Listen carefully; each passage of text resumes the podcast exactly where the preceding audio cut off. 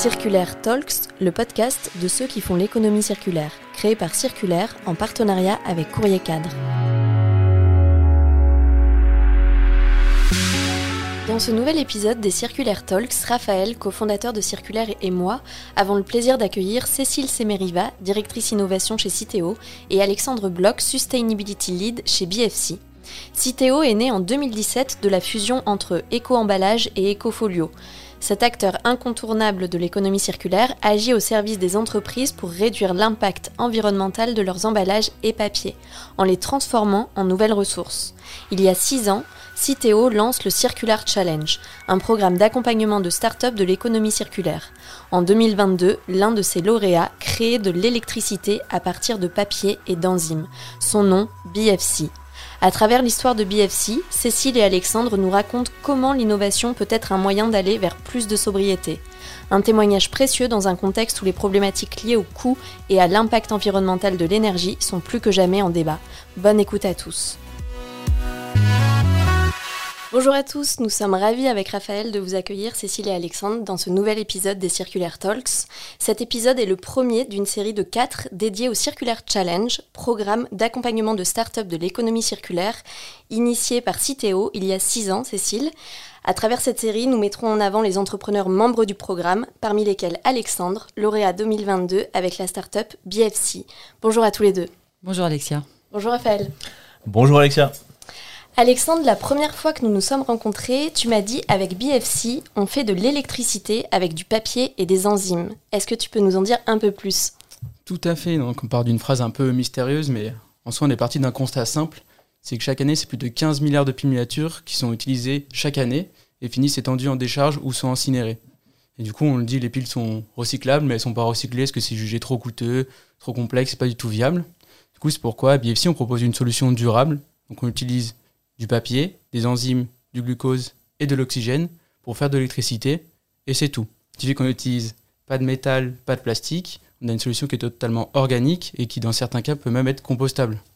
Et en parallèle du coup de, cette petite source d'énergie, on développe également une plateforme électronique sur laquelle on peut venir alimenter n'importe quel type de capteur, température, pression, humidité, encore choc, et des modules de communication sans fil. Du coup, ça nous permet d'acquérir des données de façon active. Donc c'est là qu'on se sépare de tout ce qui est QR code, RFID, parce que nous on est actif, et du coup de pouvoir transmettre ces données sans tomber dans toutes les problématiques liées à la source d'énergie, parce que là, bah, c'est un petit bout de papier. Très bien. Raphaël, de ton côté, en tant qu'expert économie circulaire, est-ce que tu pourrais nous expliquer en quoi le chiffre annoncé par Alexandre euh, en préambule, du coup, est euh, problématique d'un point de vue environnemental? Complètement. Bah, je remercie Alexandre de m'avoir permis de me plonger dans cette thématique de la pile et des enjeux environnementaux liés à la pile. Euh, pour les auditrices et les auditeurs qui nous écoutent, je, voudrais recadrer un petit peu les impacts de ce, produit. Alors, il y a des ACV, donc des analyses de cycle de vie qui ont été faits pour mesurer l'impact d'une pile et on s'est rendu compte que 80% de l'impact d'une pile vient à la fois de l'extraction des matériaux nécessaires à faire cette pile et puis la purification de ces matériaux avant de la transformer en pile. Maintenant, si on regarde euh, la chaîne de valeur de la pile, au niveau de la conception, on se rend compte que, comme tu le disais Alexandre, de plus en plus de piles, enfin pas de plus en plus de piles, mais la plupart des piles sont jetables. Et le problème, c'est que quand on fait une pile jetable, en tout cas une pile alcaline, on en parlait tout à l'heure, elle utilise 50 fois plus d'énergie qu'elle ne sera capable d'en produire lors de l'ensemble de son cycle de vie. Donc on voit qu'il y a déjà un, non-sens et qu'il faut sortir de cette production euh, single-use à usage unique de la pile. Pour euh, illustrer, si on passe d'une pile jetable à une pile rechargeable, on va euh, consommer beaucoup moins d'énergie, donc c'est 50 fois moins euh, d'énergie qui seront utilisées, 30 fois moins d'impact sur la pollution de l'air, on utilise 12 fois moins euh, de quantité d'eau, il y a 30 fois moins de ressources qui sont euh, utilisées, donc c'est quand même assez important. Si on se concentre maintenant sur la partie fin de vie des piles, quand la pile bah, n'est pas collectée et n'est pas recyclée, en fait une pile, en fonction de, de son état, va mettre entre 200 et 7000 ans à euh, se dégrader. Donc euh, d'où l'importance de soit avoir éco-conçu une pile pour qu'elle puisse euh, bah, potentiellement revenir au sol, comme ça peut être le cas chez BFC, ou alors pouvoir la collecter pour la réutiliser. Et peut-être il y a aussi un enjeu que j'aimerais souligner, c'est celui des matériaux stratégiques qui sont présents dans ces piles. En fait, on parle beaucoup de matériaux critiques aujourd'hui, et dans une pile, il y a du lithium, il y a du nickel, il y a du cobalt, et pour utiliser ces matériaux, eh ben, il faut extraire des tonnes et des tonnes de minerais pour avoir potentiellement 1 kg de nickel, 1 kg de cobalt. Et donc l'idée, c'est bien de éco-concevoir ces piles pour soit pouvoir les trier et les réutiliser, ou alors les, les éco-concevoir en amont pour ne pas utiliser ces matières. Sachant qu'on le sait, mais c'est bien l'extraction des matières premières qui euh, détruit une grande partie de la biodiversité, jusqu'à 90%, d'où l'importance d'éco-concevoir des piles. Et c'est pour ça que les solutions comme BFC peuvent être euh, extrêmement pertinentes. Merci Raphaël. Les chiffres dont tu viens de nous parler sont euh, assez explicites sur l'urgence qu'on a à agir. De votre côté, Alexandre, c'est en partant de ce constat que vous avez eu l'idée chez BFC de créer des piles avec moins d'impact sur l'environnement. Est-ce que tu peux nous expliquer en fait comment vous positionnez votre solution par rapport aux enjeux liés aux ressources et au recyclage? Oui, tout à fait. Et pour rebondir sur le chiffre, tu parlais des piles alcalines. On a fait un premier, une première empreinte carbone justement de notre pile.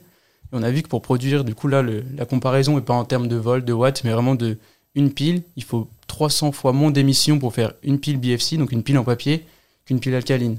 Et sachant que là, on a encore tous les enjeux, on est encore une phase très tôt, donc du coup, on continue de, parlais d'éco-conception, du coup, c'est justement, c'est exactement ce qu'on essaie de faire, à la fois du coup en amont, tout ce qui est éco-conception, pardon, mais tout ce qui sera justement en, fin de vie. Du coup, on est bien aidé aussi par Citeo pour, euh, pour tout ce qui est notre impact en fin de vie, parce que l'objectif, c'est de déployer des millions, voire des milliards de nos solutions.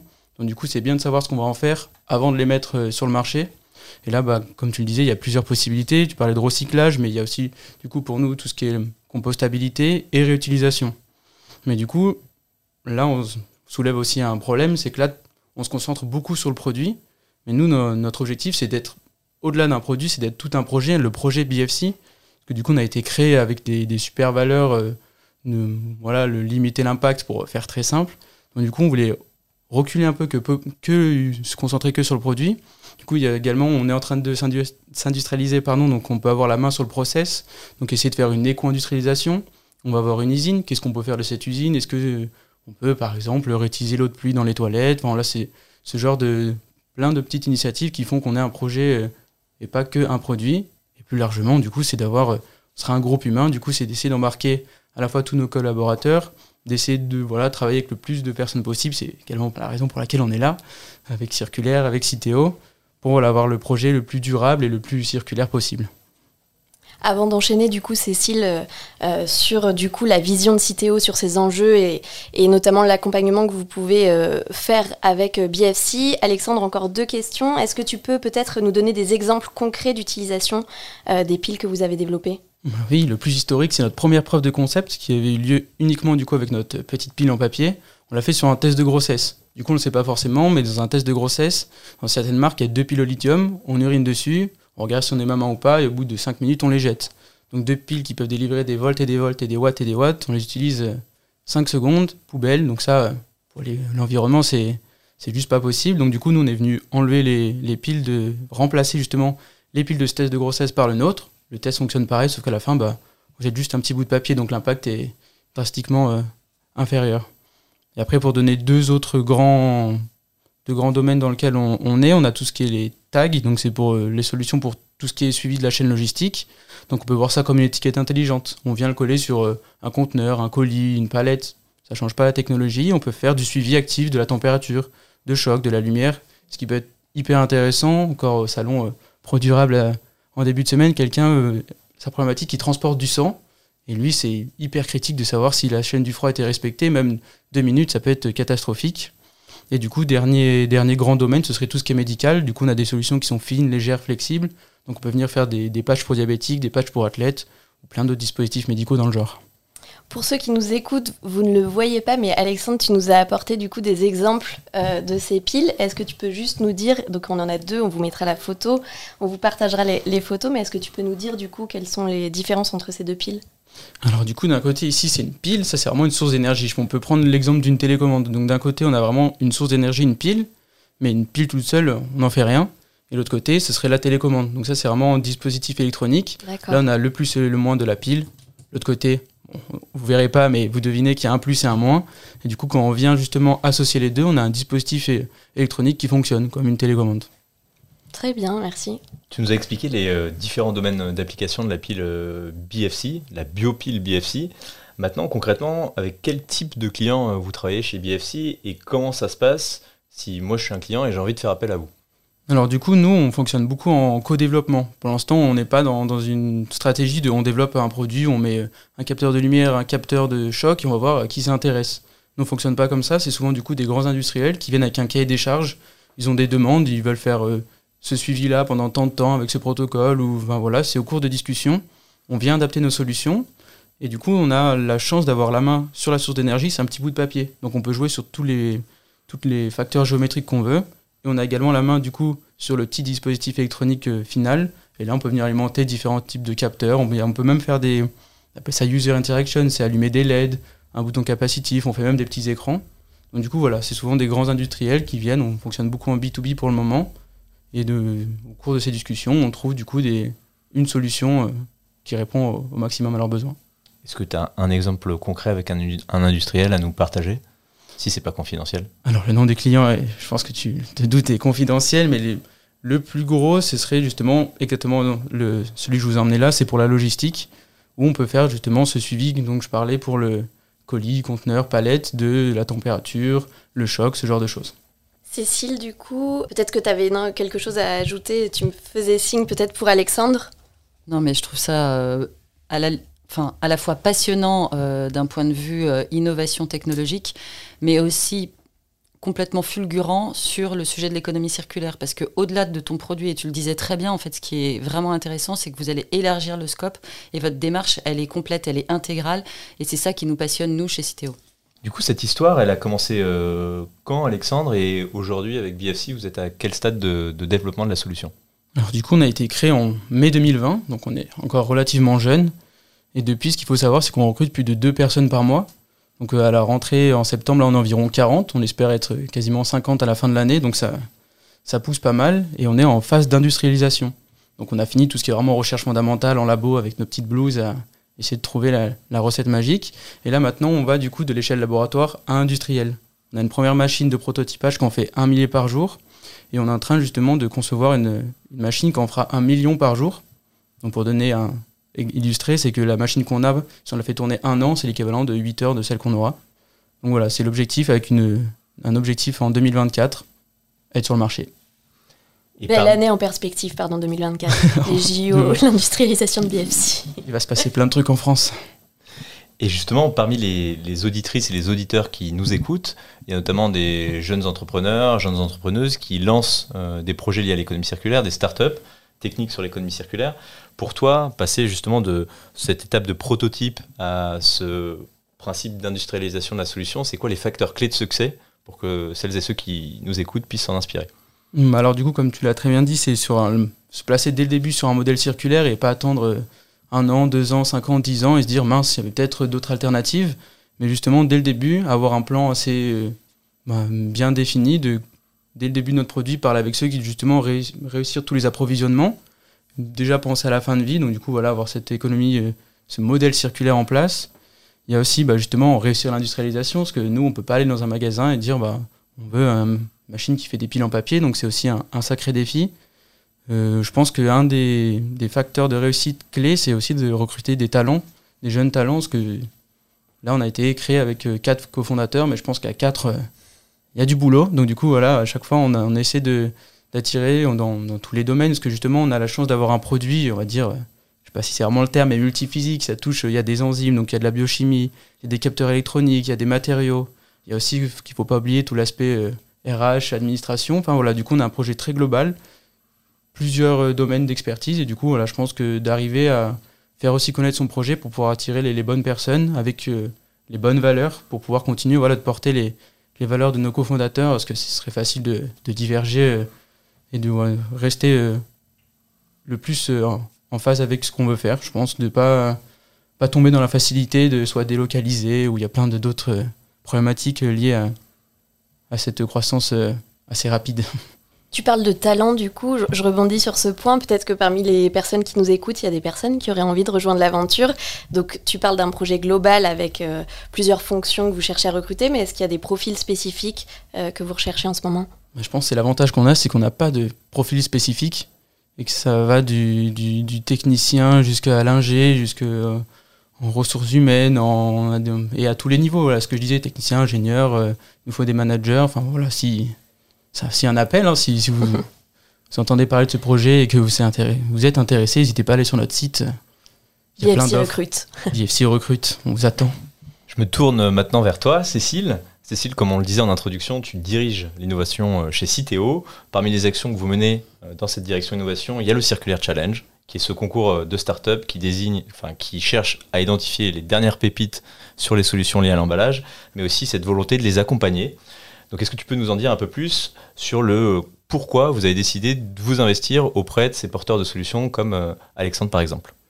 Oui, euh, merci euh, Raphaël, Alexia et Alexandre de me compter parmi vous. Euh, pour moi, ce qui est essentiel pour nous chez Citeo, en fait, c'est de pouvoir accompagner les, startups parce que c'est les acteurs du changement.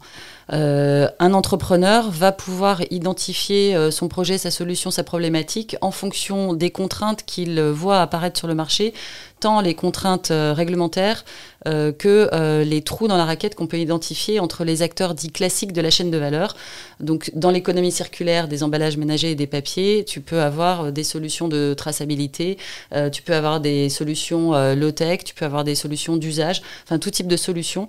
Donc, pour nous, ce qui est extrêmement important, c'est d'apporter nos expertises en matière évidemment d'économie circulaire, éco-conception, recyclage, réemploi, vrac, etc., auprès des entrepreneurs, les modèles économiques de demain également, c'est un point qui est assez, euh, assez crucial. Et puis la mesure de l'impact auprès d'eux et donc de leur transmettre euh, modestement ce que l'on peut euh, avoir acquis comme connaissance nous de manière à pouvoir élargir en fait le spectre de l'économie circulaire dans sa dans son efficacité pour demain c'est ça c'est ça qui nous intéresse et tu parles du coup notamment du business model et c'est vrai que c'est une des difficultés, on le sait aujourd'hui quand les startups se lancent, de trouver bah, comment elles vont réussir du coup à être rentables. Donc euh, intéressant que vous puissiez accompagner les entreprises sur ce sujet-là.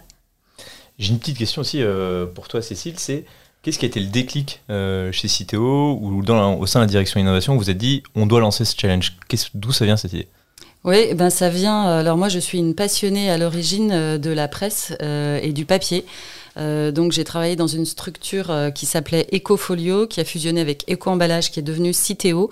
Et à cette époque-là, chez Ecofolio, on s'est dit mais comment on peut aider la filière papier euh, à s'en sortir? Et on est allé regarder ce qui se passait autour de nous et on a trouvé les, des entrepreneurs. On s'est dit mais est-ce qu'il y a des innovations dans le dans l'univers du papier, dans ce beau matériau qu'est le papier? Et oui, il y en avait. Et oui, c'était des entrepreneurs.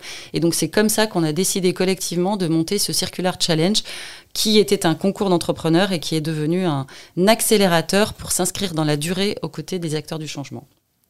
Tu parles de ces entrepreneurs justement. Est-ce que tu peux nous préciser quels sont les critères de votre côté de sélection euh, et aussi nous en dire un peu plus sur l'accompagnement que vous leur proposez? Oui, alors effectivement, c'est un, c'est un processus qui est assez long et, euh, assez rigoureux de sélection euh, des entrepreneurs parce qu'on va aller vraiment creuser dans chaque point de détail. Donc il y a évidemment le premier des critères, c'est l'impact circulaire, c'est notre ADN à tous. Le deuxième, et tu en parlais Alexia, c'est le modèle économique. Il y a aussi la faisabilité de la solution. Il faut qu'on vérifie si étape après étape, les choses sont, sont possibles. L'équipe, tu parlais d'humain, euh, pour nous, euh, euh, c'est essentiel. Et enfin, évidemment, le potentiel de synergie avec Citeo, parce que c'est ce qui va nous permettre, en fait, de monter des projets dits à impact, donc avec les entrepreneurs comme Alexandre et BFC, mais aussi avec l'écosystème, parce qu'on ne peut rien faire seul en économie circulaire, et du coup, on va aller chercher des clients de Citeo, les parties prenantes de Citeo, on va les mettre en connexion avec les entrepreneurs de façon à pouvoir euh, industrialiser ces solutions, en tout cas contribuer à cette industrialisation, ce fameux passage à l'échelle qui est essentiel. Merci pour ces précisions. Je me retourne vers toi, du coup, Raphaël. Euh, il me semble qu'avec Circulaire, justement, vous intervenez aussi dans le Circulaire Challenge. Est-ce que tu peux nous en dire un peu plus sur votre rôle?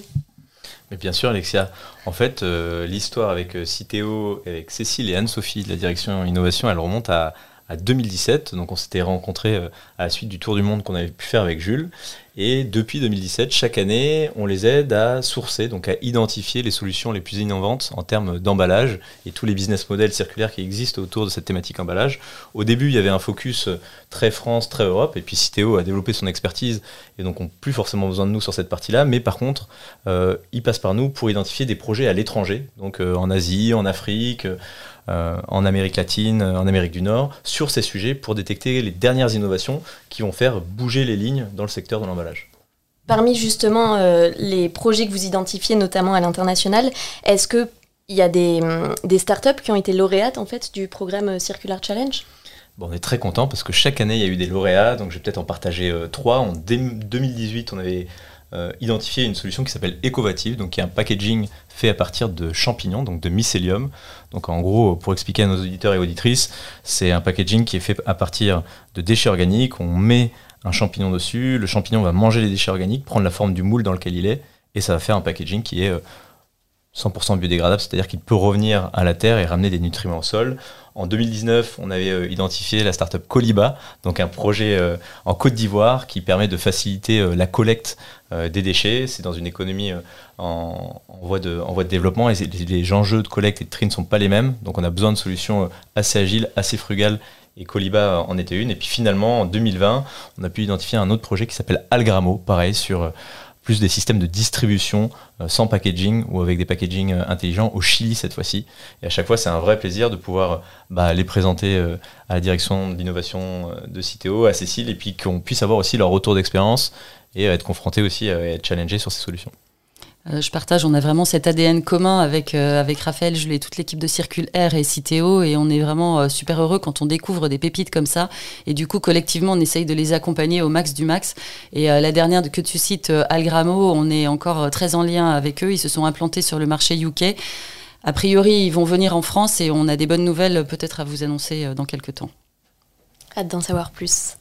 de ton côté, du coup, Alexandre, vous avez commencé le Circular Challenge en janvier si je ne me trompe pas. Donc ça va bientôt faire un an. Est-ce qu'il y a déjà un premier bilan euh, qui a été dressé de votre côté? Et auquel cas, est-ce que tu peux nous le partager? Oui, tout à fait. Déjà, on est hyper content de travailler avec Citeo, ce qui nous aide euh, sur plein de domaines différents. Des, ils ont des expertises assez incroyables sur tout ce que vous avez pu évoquer avant. Mais je pense que dans les plus gros points, je pense qu'il y en a trois. Il y a tout l'accompagnement qu'ils ont eu pour, avec nous sur tout notre impact. Parce qu'on on était assez jeunes, on n'avait pas forcément conscience même de ce à quoi faut s'intéresser, ce à quoi faut faire attention. Et juste des fois d'être là, alors attention, il y a peut-être ça, sur quoi il faut regarder, faire attention justement, on parlait de recyclabilité, de fin de vie. Et ils ont aussi cette humilité que des fois, ils n'ont pas forcément le, la bonne personne, mais ils ont un réseau qui est incroyable. Et en trois minutes, il y a des connexions qui se font et tout va très vite. Et c'est la personne pile poil, vraiment, c'est trop pertinent et du coup, ça va super vite. Et après, bah, c'est aussi je pense, de la visibilité. On est là euh, aujourd'hui euh, grâce à Citeo. Il y a, on a eu l'occasion d'avoir un, stand et des deux prises de parole à Change Now, qui est un salon euh, qui a une visibilité assez incroyable. il y a eu des vraies retombées après ce salon. Donc du coup, je pense qu'il y a vraiment un, avant et après Citeo qui est assez, assez impressionnant. Du coup, je peux que vous remercier pour ça. C'est grâce à BFC. Hein. Alors Alexandre parlait euh, d'avant Citeo et puis d'après Citeo. Justement, euh, bah, on voit que vous, travaillez main dans la main. En tout cas, quand vous avez sélectionné la solution, vous les accompagnez pour passer à un autre stade de développement. Mais du coup, qu'est-ce qui se passe quand l'accompagnement de Citeo euh, se termine? Bah, En réalité, l'accompagnement de Citeo ne se termine pas. Donc on a évidemment un processus d'un an très calibré pour que chacun soit confortable dans cette, euh, dans cette première séquence. Mais ensuite, tu vois, on a créé Circular Challenge en 2016 et en fait, on est toujours très en lien avec les alumni de la communauté. Euh, je peux parler de Pili, je peux parler de Cellule Opaque euh, et d'autres, il, y en a, beaucoup, dans les bons comme dans les moins bons moments de, l'évolution d'un entrepreneur parce que c'est pas le monde parfait et qu'ils ont souvent besoin de coups de main imprévus.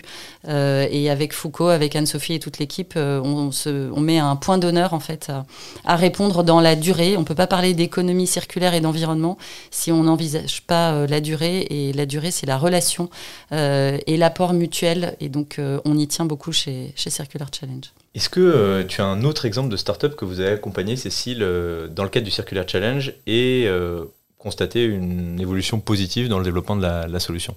Oui, alors il y en a une, c'est une actualité euh, très récente, c'est Lactips. Donc Lactips, euh, c'est une euh, société qui est basée à côté de Saint-Étienne et qui a conçu en fait un emballage révolutionnaire à base de caséine de lait. Donc il n'y a plus de résine plastique dans cet emballage.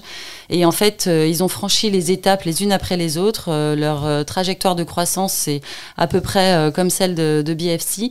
Et on est quelques années après, donc ils étaient lauréats de Circular Challenge. Et la semaine dernière, j'étais à l'inauguration de leur usine ça y est, ils ont une usine qui est sortie de terre à Saint-Paul-en-Jarret, à côté de Saint-Étienne, euh, où il y avait les investisseurs, les élus locaux, les partenaires stratégiques. Et on est particulièrement fiers d'avoir pu accompagner euh, Marion Vincent, Marie-Hélène Grammatikoff et toutes les équipes de, de l'Active, ce que je salue. On arrive du coup à la fin du podcast. Raphaël, selon toi, est-ce qu'il y a euh, du coup des points essentiels, peut-être trois points clés à retenir de l'échange qu'on vient d'avoir avec Cécile et Alexandre? J'ai partagé effectivement trois points clés. Le premier point, c'est que je trouve que la solution euh, BFC, elle est révolutionnaire. On n'a pas forcément euh, cité euh, un chiffre en début, de, en début de podcast, mais pareil pour que celles et ceux qui nous écoutent se rendent compte à quel point l'enjeu est important. Aujourd'hui, en France, il y a 1,5 milliard de piles qui sont mises sur le marché. Je parle sous ta gouverne, hein, Alexandre. ça fait à peu près 104 piles par foyer. Le taux de collecte, il est de 51%, c'est-à-dire que pour les 49 restants, ils sont pas collectés. Donc ça finit euh, soit dans la nature, soit en décharge avec tous les impacts dont on a parlé euh, au début. D'où l'importance à la fois euh, de la collecte, du tri et de la valorisation des piles, mais aussi de l'éco-conception de nouvelles, de nouvelles piles et de biopiles comme celle de BFC. Donc je pense que BFC va révolutionner cette industrie dans les, dans les prochaines années. La deuxième chose, c'est bah, pour les startups qui nous écoutent, je pense que c'est très important de, de, participer à des concours comme le Circulaire Challenge parce que au-delà de la mise en, visibilité dont tu parlais Alexandre, c'est aussi comme tu le disais Cécile appartenir à une vraie communauté et le fait de pouvoir euh, échanger, on n'a pas forcément toujours la bonne solution, mais pour être mis en contact avec euh, les bonnes personnes qui permettent de, bah, de débloquer les projets, de passer à l'échelle. Donc n'hésitez pas, si vous travaillez sur les enjeux d'emballage ou de packaging, à participer au Circulaire Challenge, mais il y a aussi d'autres concours sur les startups circulaires et à y aller euh, pour être mis en avant. Et puis, puis finalement, il y a, quand même, moi, cette, partie qui m'est chère, c'est, c'est toujours ce sujet que vous mettez en, avant chez BFC, euh, d'éco-conception. C'est-à-dire que, en fait, le gros sujet, c'est ne plus utiliser les matières euh, qui sont non, non, renouvelables. Donc, on a besoin d'utiliser les matières premières secondaires. Donc, encore une fois, soit on va le faire à travers le tri et la collecte, soit en trouvant de nouvelles manières de designer des produits avec des matières renouvelables qui euh, ne dégradent pas les sols. Et encore une fois, la BFC, vous avez la solution. Et d'ailleurs, j'aimerais finir en, posant une petite question euh, peut-être à, Alexandre. Euh, concrètement, pour les entreprises qui, nous écoutent et qui ont envie euh, d'expérimenter cette solution, en tout cas ce type de, batterie, comment, comment ils peuvent vous contacter? C'est quoi les, différentes étapes par lesquelles ils doivent passer? Mmh, bah, Du coup, le plus simple, c'est soit ils peuvent déjà se rendre sur notre, notre site web pour avoir plus d'infos, parce que forcément, quand on parle de pile en papier, ça interroge un petit peu dans un premier temps, dire qu'on peut jeter une pile et que ce soit compostable, du coup, la première, étape, déjà, peut-être avoir plus d'infos, de voir sur ce qu'on fait sur notre, sur notre site web. Du coup, vous tapez BFC sur Internet, on commence à être pas mal référencé, c'est tant mieux. Et après, euh, n'hésitez pas à nous contacter. Du coup, il y a le mail sur le site ou euh, sur LinkedIn. Enfin voilà, il y a plein de moyens de nous joindre. On a la chance d'être encore une start-up, du coup, on est assez réactif euh, en termes de juste déjà d'échange de messages. Et s'il doit se passer quelque chose, bon, on reste une start-up, ça peut aller assez vite aussi. On peut, je pense que de belles choses pense qu'on n'a même pas idée de ce qui va se passer, mais ça va être pas mal. Cécile, Alexandre aussi, du coup, est-ce que vous avez un dernier mot peut-être à ajouter pour, euh, pour conclure? Merci. Ouais, un très grand merci. Merci à tous les deux d'avoir participé à ce troisième épisode des Circulaire Talks. Merci Raphaël. À bientôt. À bientôt. À bientôt. À bientôt.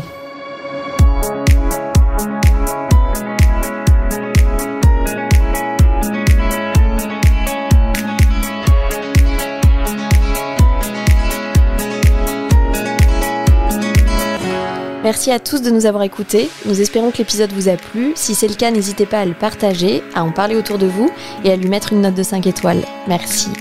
À bientôt pour le prochain épisode.